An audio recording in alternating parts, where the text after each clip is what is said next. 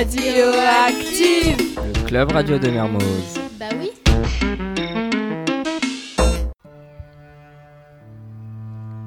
Bonjour, jusqu'où pouvez-vous rêver? Rejoignez-nous dans le monde des mille et un contes. Lebon Lipon amoon na fi dana am bi mu amee yaa fekkee kon waxal ma dégg il était une fois Mille et un contes. J'étais autre chose, oui, si j'étais un professeur, je donnerais plein de devoirs et je crierais tout le temps.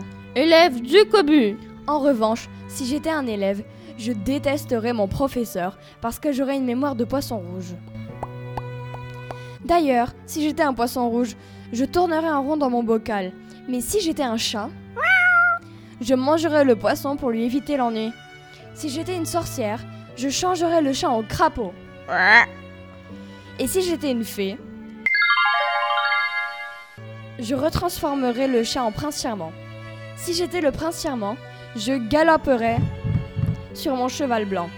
Et si à la place j'étais le cheval blanc, j'emmènerais le chevalier au pays des rêves d'enfants. Mais je suis moi, tout simplement moi. Et je repenserai à mon professeur, à l'élève, au poisson rouge, au chat, au crapaud, à la sorcière et à la fée, en me demandant jusqu'où pourrait aller la ronde infinie.